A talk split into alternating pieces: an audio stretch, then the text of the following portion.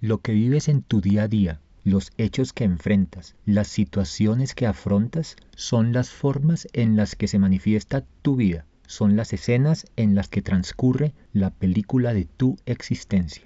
Y entonces, en esta maravillosa película que es tu vida, ¿eres su gran protagonista o eres la típica víctima?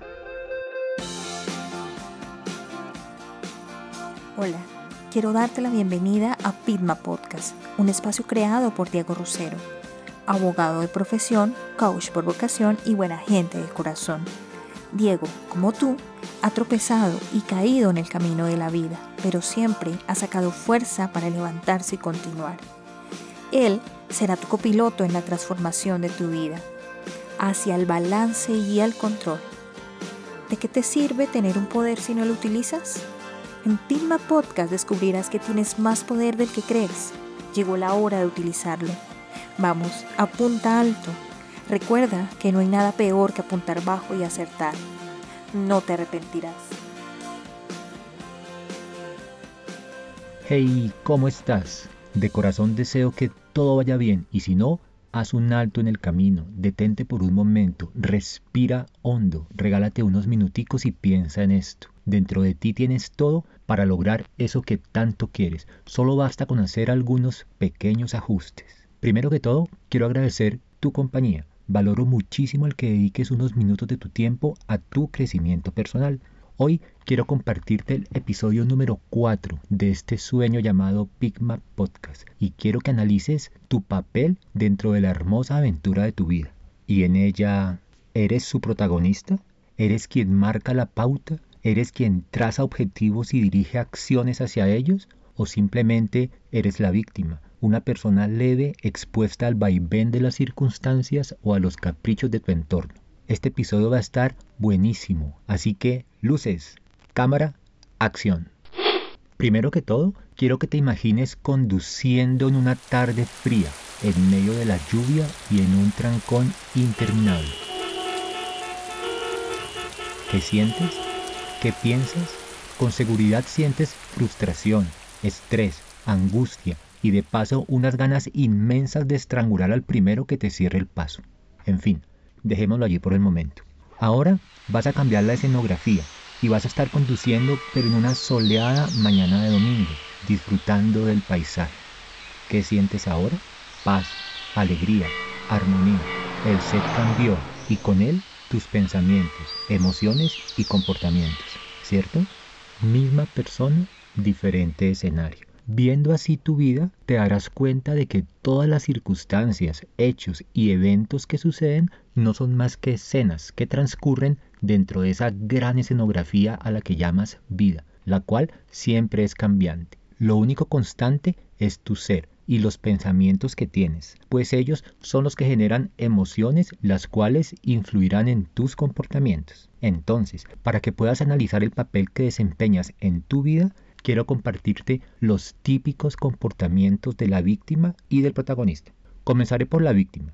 Te comportas como una víctima cuando 1 piensas que todo lo que te pasa, tus resultados, tus incumplimientos y el no logro de tus objetivos se deben a factores externos. Es que mi jefe, es que mis padres, es que mi pareja, es que el clima, es que, es que, es que. 2. Dominas a la perfección el arte de la excusa y la justificación, al punto de que pasas más tiempo buscando explicaciones al problema que solucionándolo.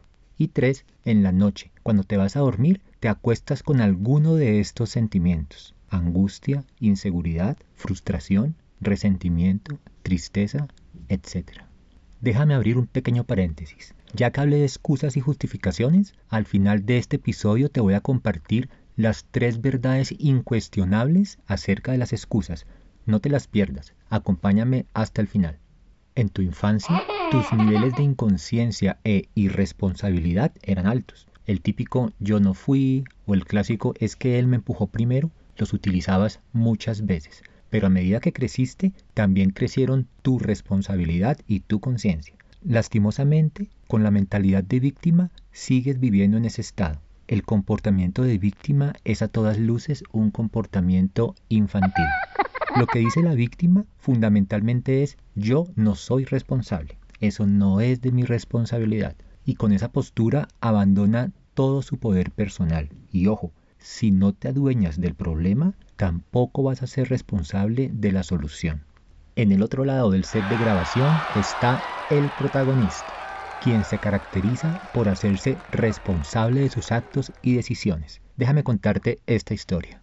Octubre 1972. El equipo de rugby uruguayo, los Old Christians, junto con todas sus familias se dirigían desde Montevideo, Uruguay, hasta Santiago de Chile para jugar un partido. Lastimosamente, al intentar atravesar la cordillera de los Andes en la provincia argentina de Mendoza, a 3.600 metros de altura, el avión se estrella, dejando un saldo trágico de 29 muertos de sus 45 ocupantes.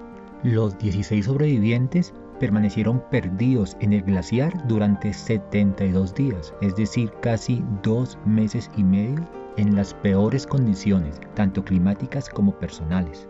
Y uno de ellos, Gustavo Servino, relata en una entrevista que al décimo día del accidente lograron acceder por fin a la cabina del avión y reparar la radio. Pero lo primero que escucharon, lastimosamente, fue que las autoridades habían cancelado su búsqueda, los habían dado por muertos. La situación era de total desesperanza. Pero entonces él dice, cuando escuchamos en la radio que habían suspendido nuestra búsqueda, esa fue la mejor noticia, dado que ahora el salvarnos dependía única y exclusivamente de nosotros.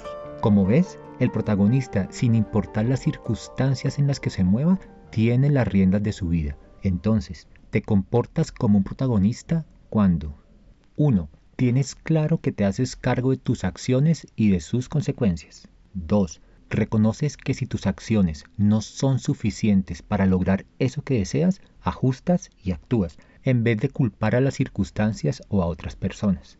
3. No le temes a la incertidumbre. Sabes que pasar a la acción puede significar un salto a tierras desconocidas, pero también sabes que desde la inacción todo seguirá igual. 4. Analizas cuáles son esos enemigos mentales que te mantienen anclado, los cuestionas y actúas. En el episodio 3 de Pigma Podcast te hablé de ellos. Si no lo has escuchado, este es el momento. Y por último, en la noche, cuando vas a acostarte, te acompañará alguno de estos sentimientos, el alivio, la tranquilidad, la seguridad, la paz, la serenidad.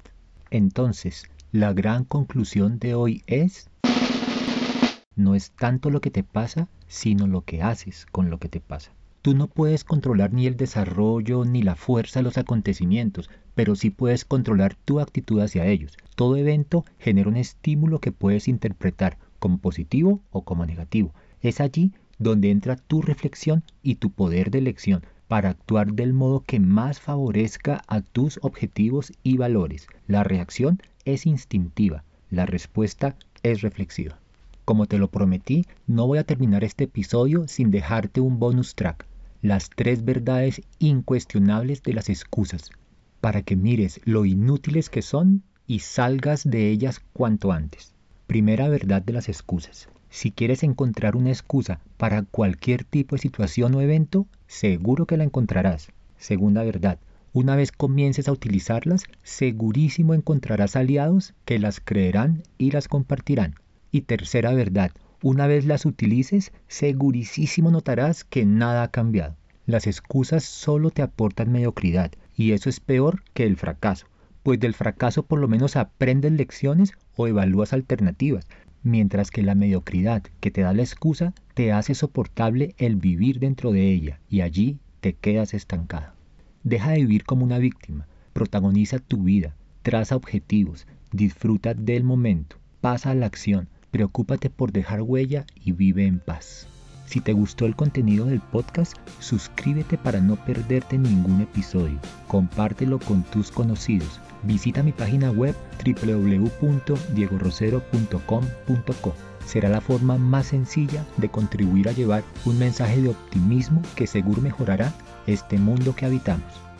Vamos, apunta alto, que no hay nada más peligroso que apuntar bajo y acertar. Hasta la próxima.